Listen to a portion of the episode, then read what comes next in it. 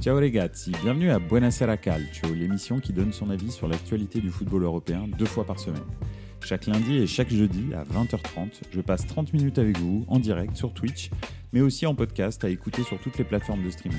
Bonne émission Bonsoir à tous, comment allez-vous? Euh, Bienvenue euh, dans Buonasera Calcio. Euh, très compliqué cette semaine de, respecter les horaires et les jours. Voilà, pour tout pour tout vous raconter, j'étais À Milan la, hier et, euh, il y avait beaucoup d'embouteillages sur la route. Donc je n'ai pas pu faire Buonasera Calcio hier soir. Donc je le fais ce soir. Mais ce soir, c'est rebolote. Il y avait beaucoup de monde. Donc je suis un petit peu en retard. Désolé à tous ceux qui attendaient euh, le stream. Mais ça fait quand même bien plaisir que vous soyez là. Je suis très très content de parler foot, surtout cette semaine avec vous. Euh, c'est euh, c'est ce que j'ai euh, ce que ce que j'ai titré ce soir, un week-end de fou et une semaine de dingue. Ça y est, on rentre dans le money time. Euh, à tous les niveaux et, et, et, en tous les cas personnellement, mais je pense que je suis pas tout seul. Mon petit cœur va battre très très fort pendant deux semaines en tous les cas, voire même trois, quatre, cinq semaines, on verra bien, on verra bien ce que ça donne. Donc, euh, donc voilà. Donc c'est vrai que j'ai euh, j'ai voulu aborder trois sujets ce soir. Déjà, on va on va parler un petit peu de Jean-Michel Aulas, son départ et euh, ses adieux bah, en fanfare, hein, parce que euh, c'est vrai qu'il y a eu un match absolument stratosphérique entre euh, entre Lyon et Montpellier ce week-end. Je sais pas si vous l'avez suivi, mais c'était probablement le match de l'année. Euh, ensuite, on va parler un petit peu de la bataille pour l'Europe ou pour le titre, hein, d'ailleurs, euh, dans les différents championnats où il y a encore du suspense. Euh, donc voilà, il y en a, il y a quand même quasi tous les grands championnats européens euh, ont encore du suspense à un niveau ou à un autre. Euh, donc voilà. Et enfin, bien sûr, on va terminer sur euh, les demi-finales, euh, se projeter un petit peu sur ce qui va se passer ce soir. Je vais euh, vous libérer euh, rapidement, vous en faites pas. Euh, c'est pour ça que je le fais si tôt le, le, le, stream ce soir. Comme ça, on est tous libres à 19h45 à peu près pour, pour pouvoir se préparer mentalement à vivre le match des étoiles. Parce que ce soir, c'est le match des étoiles. Demain, c'est le match de la passion. Euh, donc voilà, on a de tout dans ces demi-finales de Ligue des Champions cette année. Franchement, euh, ça faisait très très longtemps que j'avais pas vu euh, tout en fait, tout ce que le football peut opposer. Voilà, on va en parler un petit peu. On va on va rentrer dans le détail. Donc donc voilà. Commençons par Olas et ses adieux. Jean-Michel Olas a été je sais pas comment dire ça, je pense des de fonction, mais c'est pas exactement comme ça que ça va être formulé euh, par, euh, par lui-même, mais aussi par, euh, par le club peut-être. Euh, certainement qui vont le remercier pour euh, toutes ces années de service, etc. Mais effectivement, Jean-Michel Aulas et l'OL, c'est fini, 30 ans après. il a fait un travail, si on prend un petit peu de recul, si on zoom out avec ce qu'il a fait, l'ensemble de son œuvre à Lyon, c'est absolument stratosphérique. Euh, c'est un club qui l'a récupéré en Ligue 2, qui n'avait pas de palmarès et qui n'avait pas de stade non plus, euh, bien entendu. Il en a fait euh, un club avec un gros palmarès, des épopées européennes absolument magnifiques, même si euh, bah, il manque un petit peu la cerise sur le gâteau, c'est-à-dire le titre européen, que ce soit en Europa League ou en Coupe de l'UEFA à l'époque, Europa League ou, euh, ou Champions League, hein, parce que je pense que Lyon, à un certain moment dans son histoire, a eu la capacité de gagner la Champions League. C'est pas passé loin et euh, c'est un petit peu dommage. Euh, mais euh, et aussi est le seul club français qui est propriétaire de son club, de son de son stade. Donc c'est c'est vraiment un travail absolument énorme que que Jean-Michel Aulas a fait. Donc ça, il faut, le reconnaître. Maintenant, on ne peut pas occulter que euh, les années 2010 et, les et le début des années 2020 ont été une lente euh, dégradation, déclassement de ce club et que Jean-Michel Aulas a certainement euh, eu beaucoup de mal à lâcher, à passer la main, à, lâcher un peu le, volant euh, de la voiture. Mais, c'est vrai. Donc je rigole parce qu'il y a un commentaire. Il y a Forza bonsoir déjà, merci d'être là, qui dit Moi Aulas, je suis comme Ben Arfa, il va pas manquer au foot, au revoir. Moi, je pense que je, suis d'accord. Il va pas manquer au foot. Bon, déjà, il quitte pas complètement le foot parce qu'il est encore à la, Fédération française de foot. donc, donc voilà, il, sera, il aura encore un rôle dans le football français en tous les cas. Mais c'est vrai que je pense que ça fait bien longtemps qu'il aurait dû passer la main, probablement à peu près aux alentours de 2015. je pense que il était, il s'est entêté sur un modèle dont il était sûr qu'il marchait, mais en fait, il n'a pas senti le vent venir. Euh, et, c'est vrai qu'il a investi. C'est toujours, toujours délicat de savoir euh, si c'est le bon moment pour investir ou pas. Mais il y a des clubs comme ça qui ont investi dans des stades, euh, dans des infrastructures très très lourdes. Comme je prends en, en particulier Arsenal et Lyon.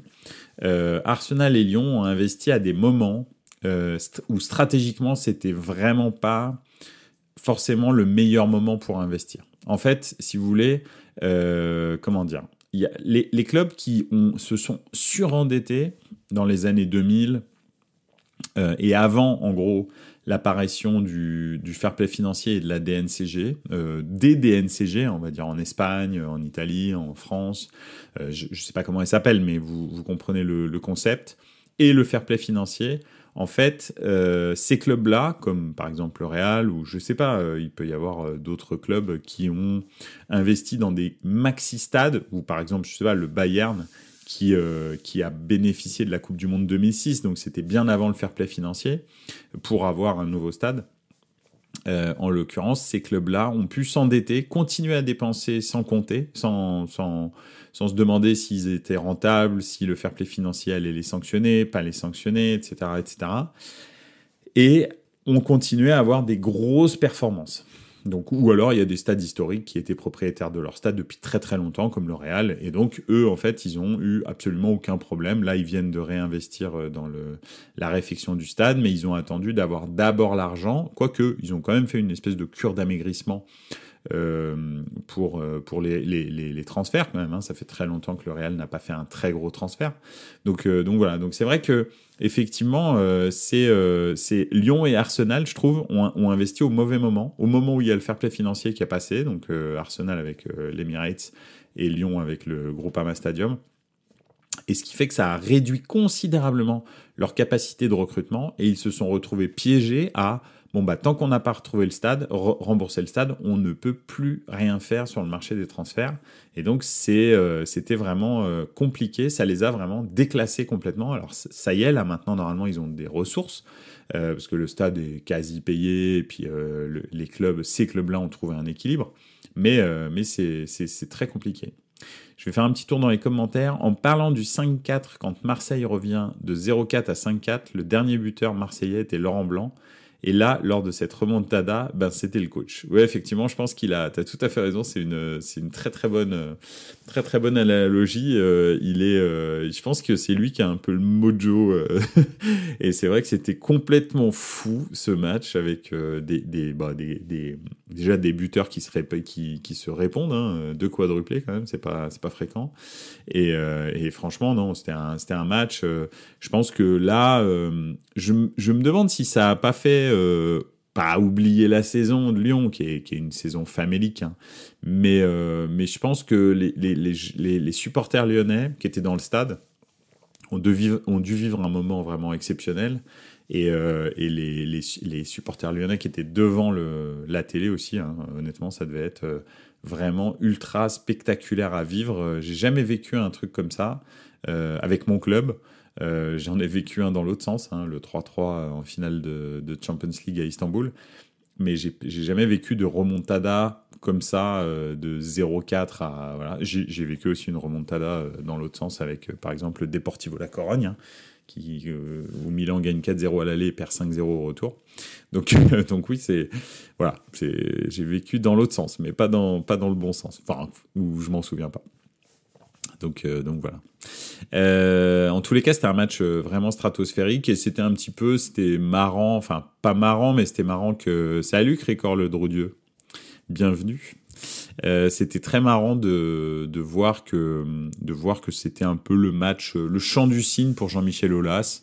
et, et, que ça s'arrête là-dessus sur sur ce, ce match-là qui était complètement fou.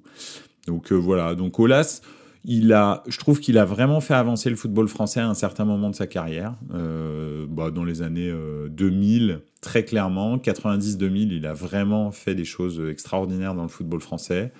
À partir de 2010, ça commence à se compliquer, et là, depuis 2015, je trouve qu'il est en DLC périmé, quoi. C'est comme euh, c'est comme la vieille euh, boîte de conserve que vous avez au fond de votre euh, placard et, puis le jour où vous en avez enfin vous voulez la manger vous regardez et puis il y a marqué 1987 depuis dessus quoi.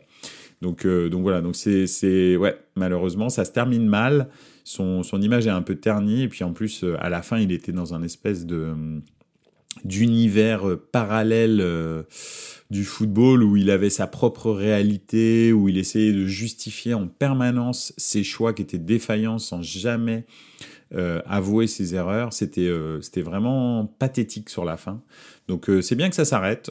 maintenant, c'est quoi le futur pour Lyon? Bah ça, je sais pas trop parce que John Textor, ça a pas l'air d'être un, un esthète du football. Hein. Il en a, je pense, strictement rien à foutre.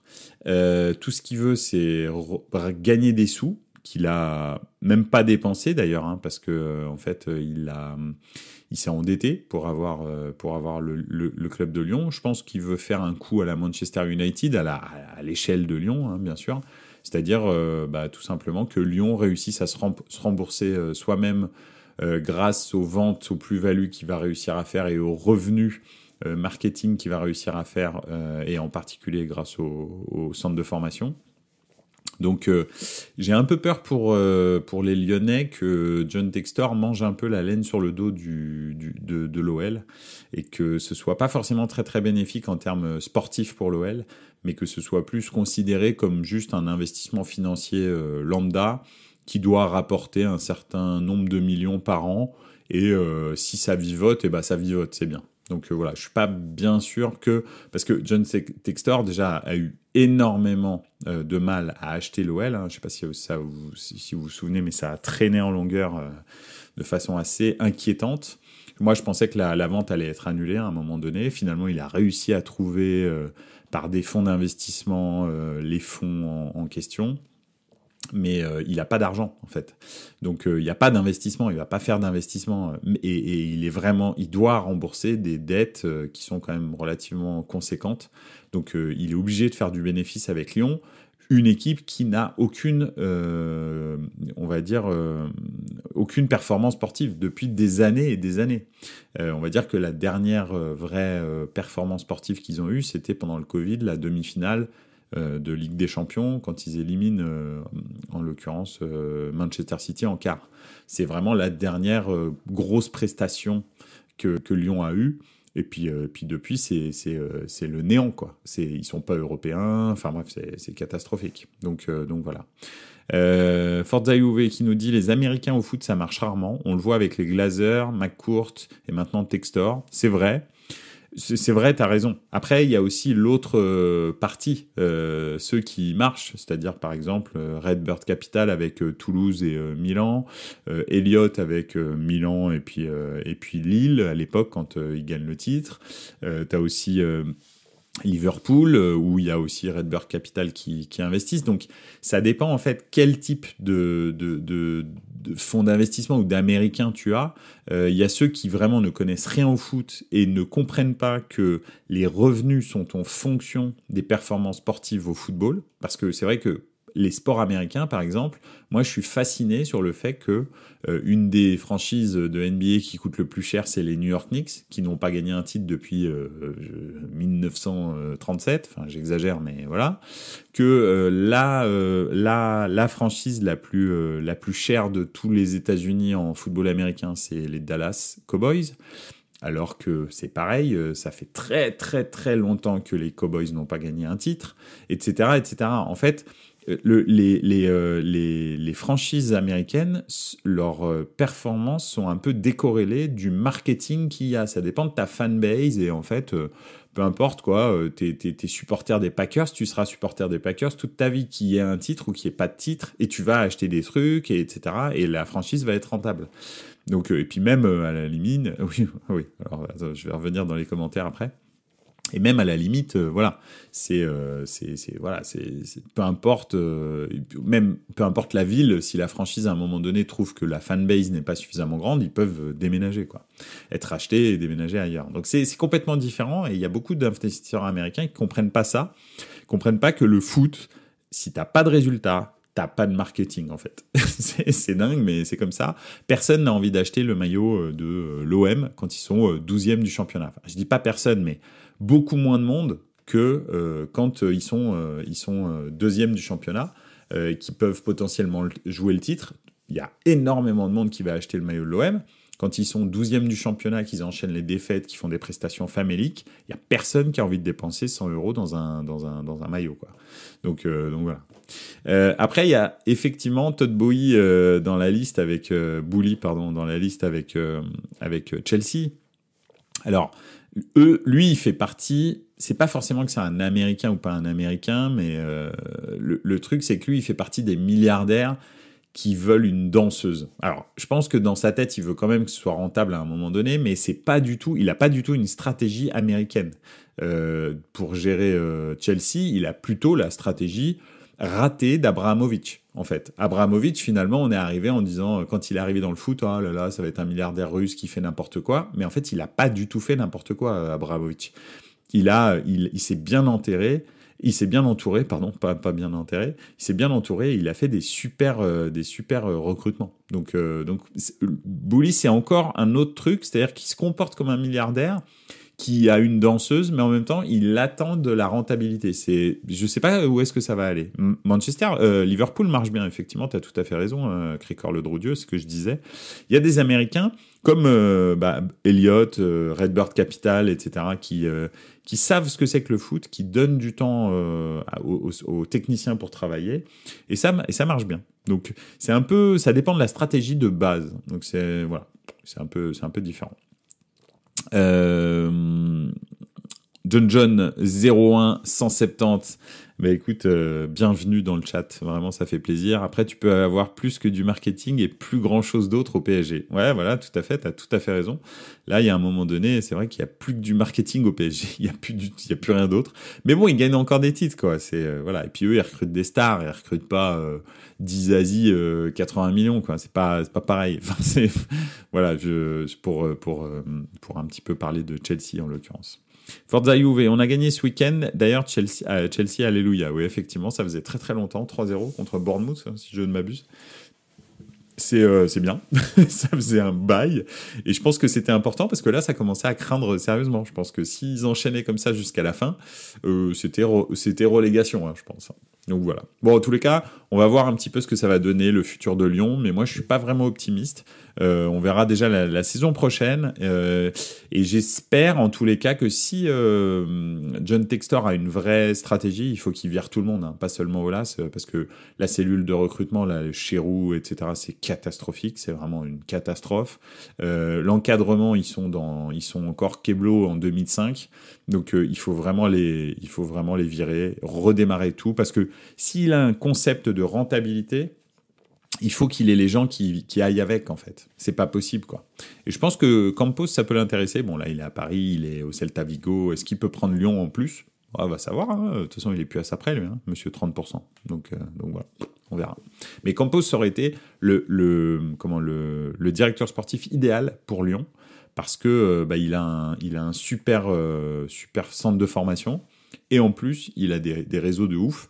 Et lui, euh, à Lyon, très clairement, maintenant, euh, la politique, c'est plus du tout les stars. C'est que des gens que tu connais pas. Mais lui, au moins, il sait faire des recrutements. Comparé aux gens qui sont à l'heure actuelle, euh, Pinceau, Pin, Pinceau, ça Ponceau et, et Chirou, à la tête du club, ils sont mais catastrophiques. Eux, c'est vraiment là, aux zéro idée. Je crois que moins que, enfin, c'est même moins que zéro idée, quoi.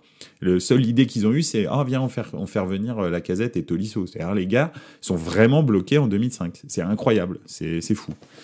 Donc euh, voilà, je dis pas, c'est pas une, c'est pas un échec la casette. La casette c'est un bon joueur, mais il doit prendre un gros salaire euh, et tu, tu, tu, fais tu fais du réchauffé quoi. T'as pas de plan en fait à long terme. Il y a que dalle. Il y a, y a rien du tout. C'est juste ah bah peut-être il veut revenir. Euh, voilà.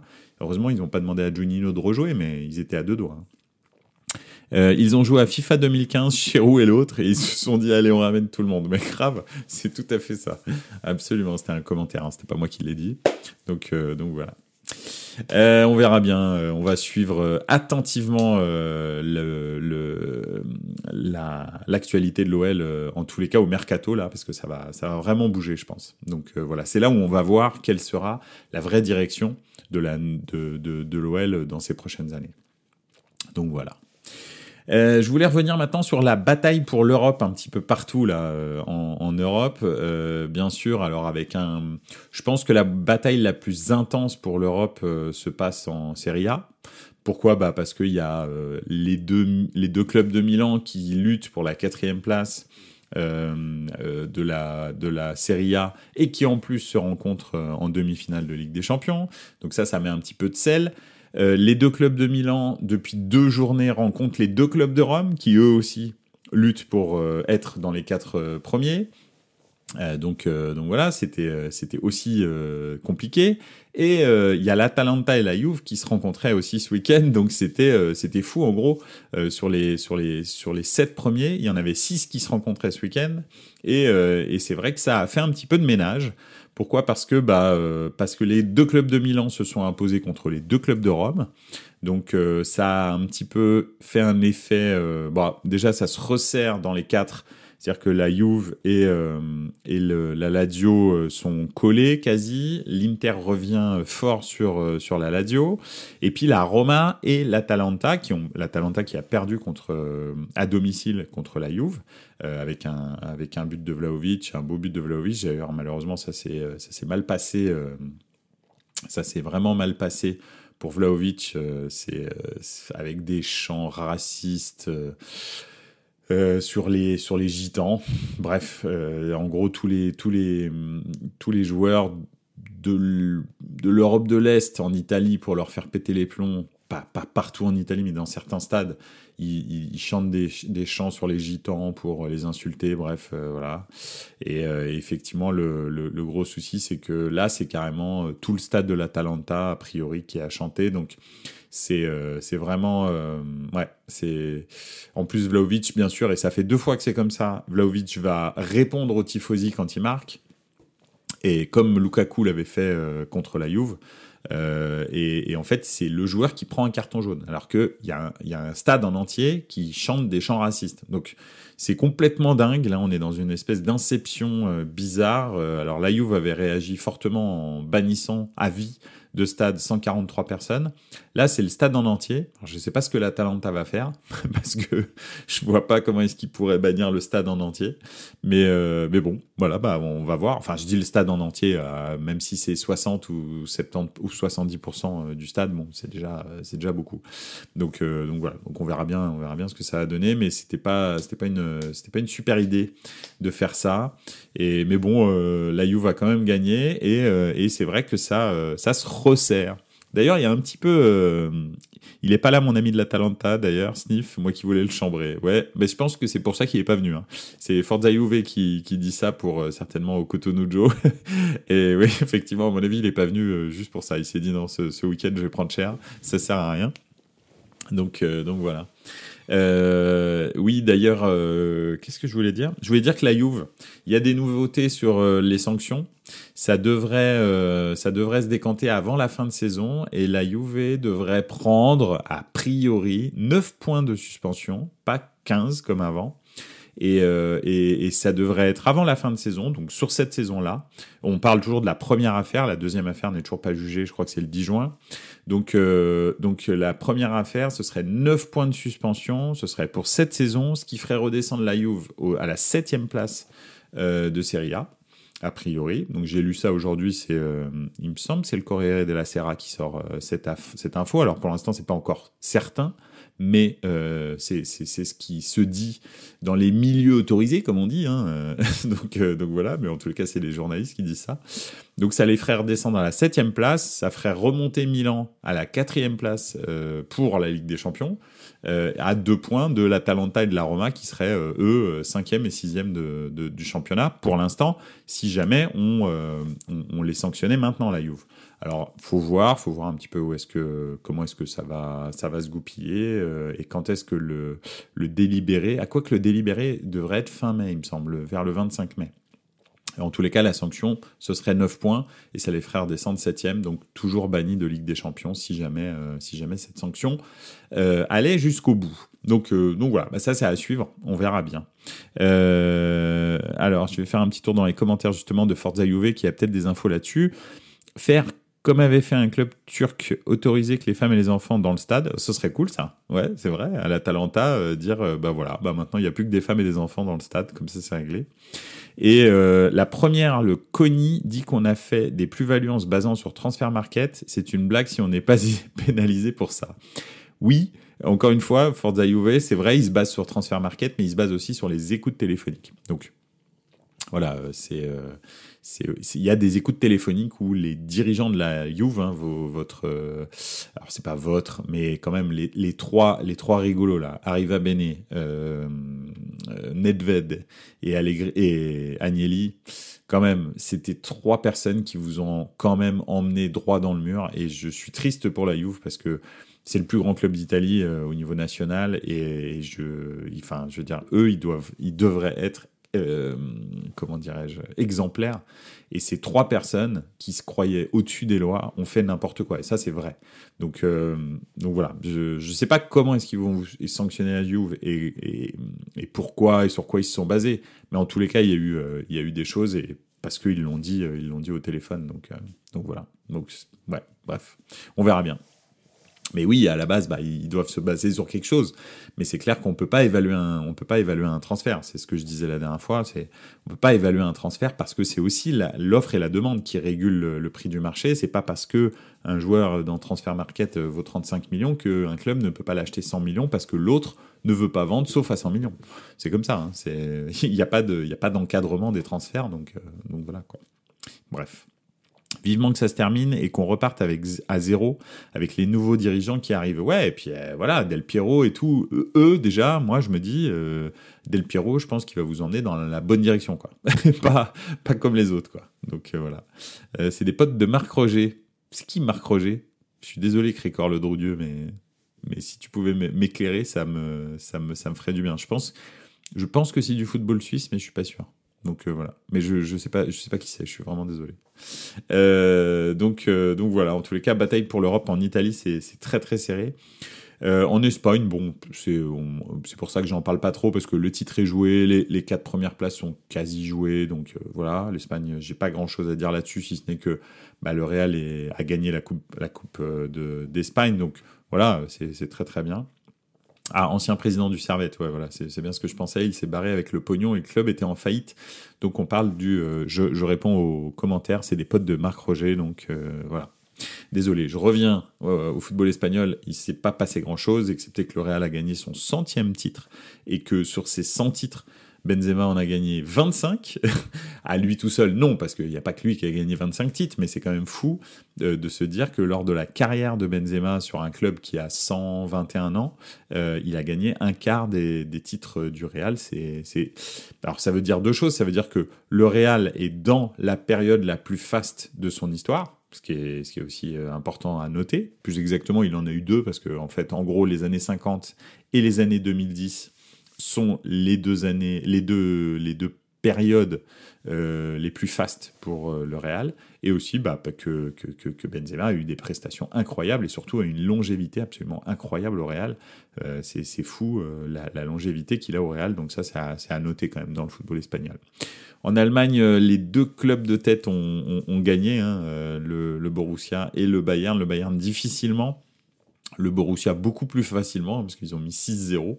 Donc, euh, donc voilà, euh, Bellingham n'a pas l'air d'être perturbé par les rumeurs de transfert que, que, le Real fait, euh, enfin que, que la presse fait circuler à son, à son titre. C'est-à-dire, a priori, le Real, le Real a déjà un accord avec lui et serait prêt à payer 110, 110 millions d'euros pour, pour Bellingham la saison prochaine. Donc voilà, moi je je sais pas. Ouais. Bon, bref, euh, je pense que effectivement c'est un peu politique de la part du Real. Ça fait longtemps qu'ils n'ont pas fait de gros transferts.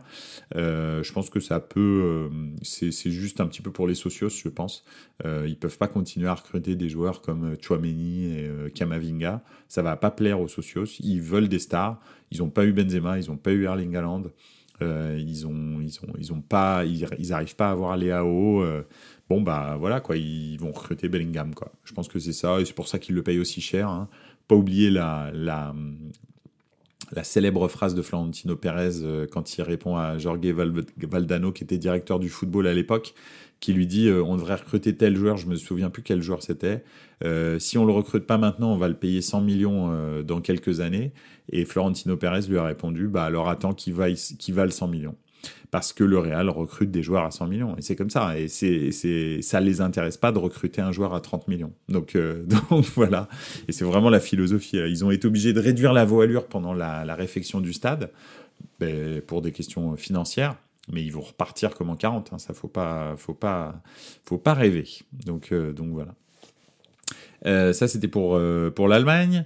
Euh, pour la France, bah, il y a eu quand même un choc énorme hein, entre Lens et, Marseille. Alors un choc qui a, qui a, qui a un petit peu porté à, pas à réclamation, mais en tous les cas à confusion avec le, le but annulé de Marseille. y a-t-il faute, y a-t-il pas faute au début de l'action, sachant que Turpin lui dit qu'il n'y a pas faute, et puis finalement Lavar lui dit attention il y a faute. Bon bref, je sais pas. Je sais pas s'il y a faute ou s'il n'y a pas faute. Je sais qu'une seule chose, c'est que Lens est deuxième de, de, Ligue 1 et que ça va être très très serré jusqu'au bout parce que ça veut pas dire qu'ils sont, parce qu'ils sont deuxième maintenant, qu'ils sont sûrs d'être en Ligue des Champions. Je pense sincèrement que c'est pas joué encore et que en revanche la troisième place, euh, si par exemple la Juve prend ses 9 points de, de suspension, bah, la Juve ne sera plus dans la zone Ligue des Champions, même s'il gagne l'Europa League, euh, bah, ce sera ce sera qualificatif, la troisième place pour la Ligue des Champions. Il faudra passer par des barrages. Et que ce soit Marseille ou que ce soit Lens, je les vois très très mal passer les barrages, hein, parce que comme on le sait, euh, bah, n'importe quelle équipe de n'importe quel pays d'Europe, euh, pour les clubs français, c'est très très compliqué. Euh, donc je pense que ça passera pas et on aura, en tout cas le football français n'aura encore que deux clubs en Ligue des Champions. Donc, euh, donc voilà, et puis en plus c'est compliqué pour les, pour les transferts et tout. Euh, tu sais pas si tu vas y aller, si tu vas pas y aller, si tu investis avant, si tu investis après. Après c'est trop tard parce que la fenêtre des transferts est fermée. Enfin bref, troisième c'est vraiment la place, euh, la place horrible en championnat de France. il faut vraiment pas y être. et je pense que et Marseille et Lens peuvent encore terminer deuxième et troisième. Donc, donc on va voir, on va voir, mais ça va être la guerre jusqu'à la fin, vraiment. Et puis en Angleterre, bah, euh, Arsenal a fait une super prestation contre euh, Newcastle, vraiment. Vraiment superbe prestation. Euh, là, ils se sont bien repris hein, depuis la défaite à Manchester City.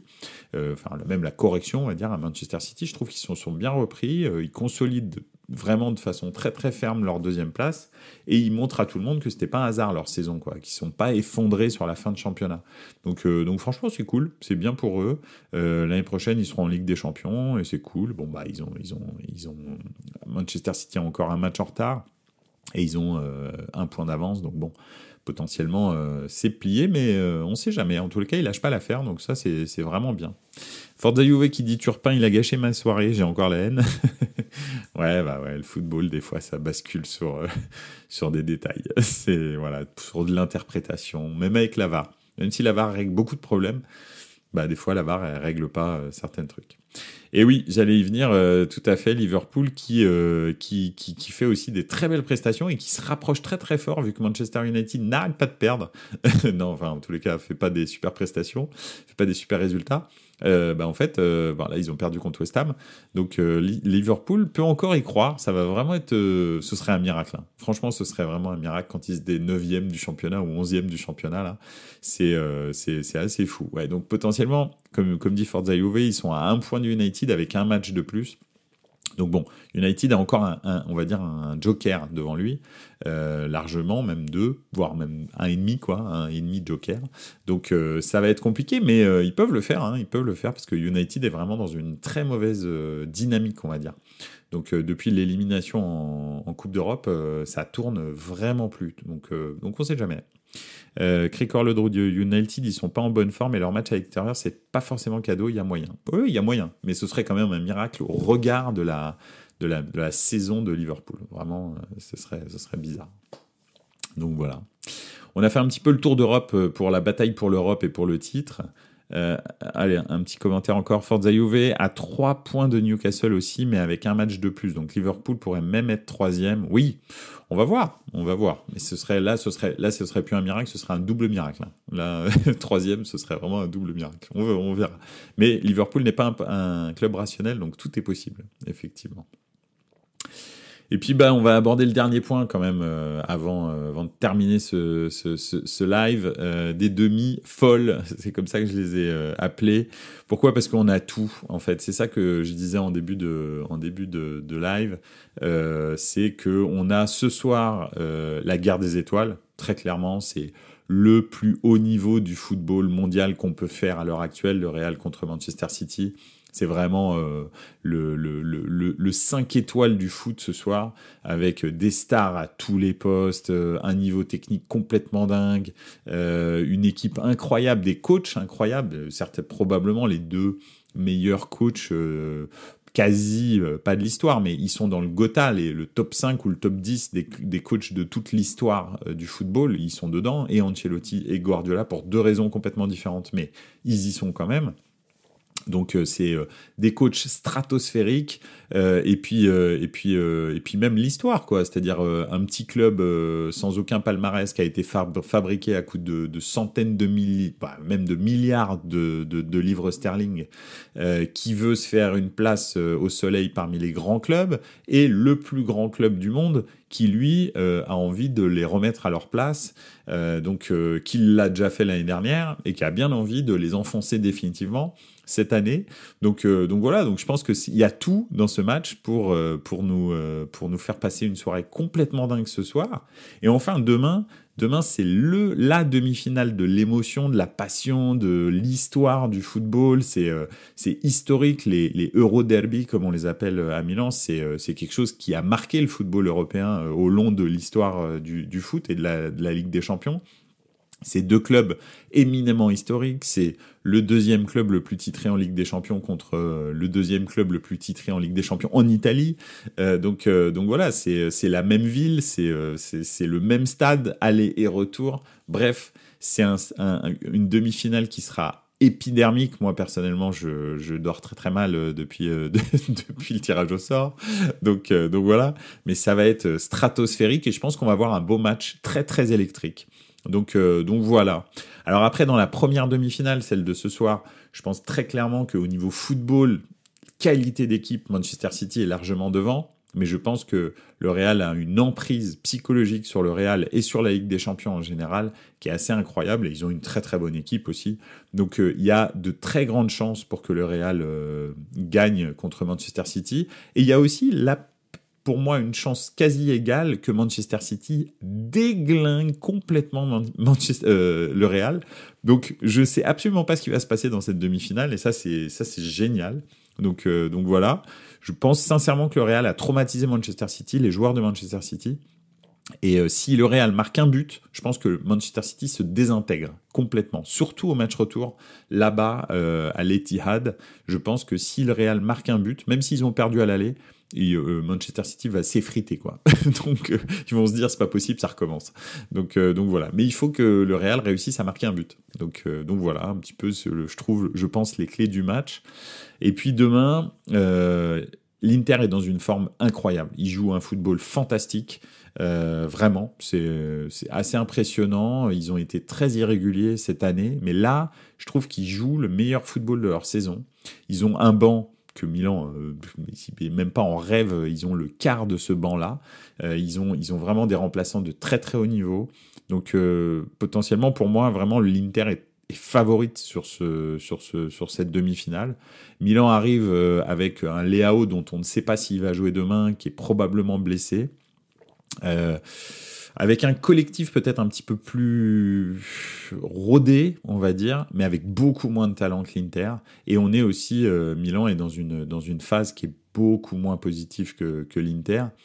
En revanche, Et ça aussi, c'est ça, ça part. C'est un petit peu comme le Real. Nous, on a une, emprise psychologique sur les équipes qu'on rencontre en Ligue des Champions, bizarrement, euh, parce que on a une aura de grands clubs européens et que euh, j'en parlais encore cet après-midi je vous en avais aussi parlé dans, dans Buenos Aires Calcio. Pour moi, il y a trois clubs qui sont irrationnels quand ils sont en Ligue des Champions, dont on ne peut jamais dire qu'ils sont des, des outsiders et qu'ils ne jamais ils pourraient gagner la, la compétition ou passer un tour. C'est Liverpool, Milan et euh, le Real.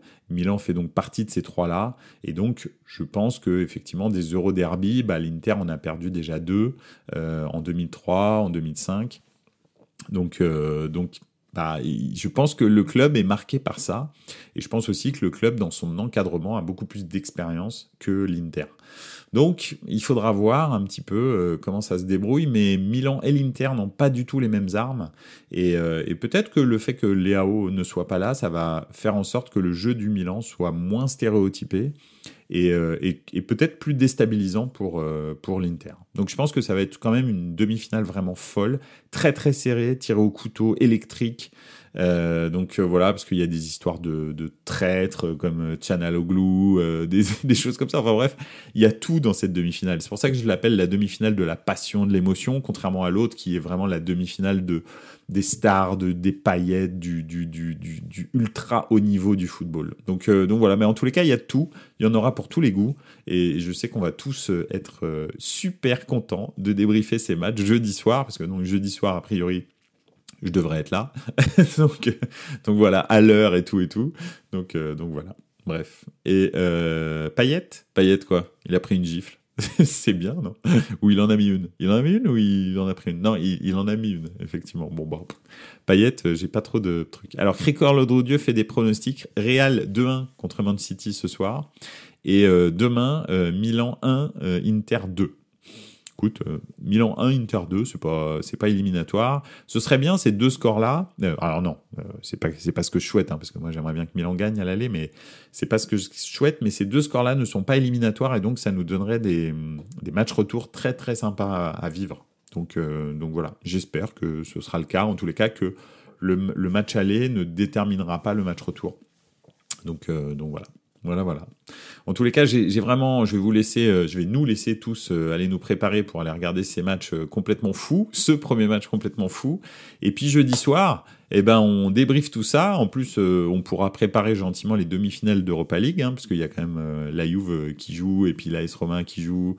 donc ça va être, ça va être génial, même pour le football français. Hein, si l'AS Romain termine dans les quatre premiers, euh, eh bien, euh, et, et, gagne l'Europa League, bah, effectivement, la troisième place devient elle aussi qualificative. Donc c'est euh, voilà, c'est important quand même pour le foot euh, français euh, que l'AS Roma et, la Juve euh, gagnent la Ligue Europa. et bien sûr, vous savez, moi, ça me ferait plaisir pour la Serie A, mais bon, que le meilleur gagne. Donc voilà, ok Je vous souhaite une excellente soirée. Vraiment, ça a été un plaisir encore de passer du temps avec vous. Merci pour votre souplesse. Hein. ça a été compliqué cette semaine de faire, de faire le live mais ça a été euh, toujours autant de, plaisir d'en parler. Je me lèche, euh, je me pourlèche les babines de, de, de ce match de ce soir et j'ai hâte de le débriefer avec vous.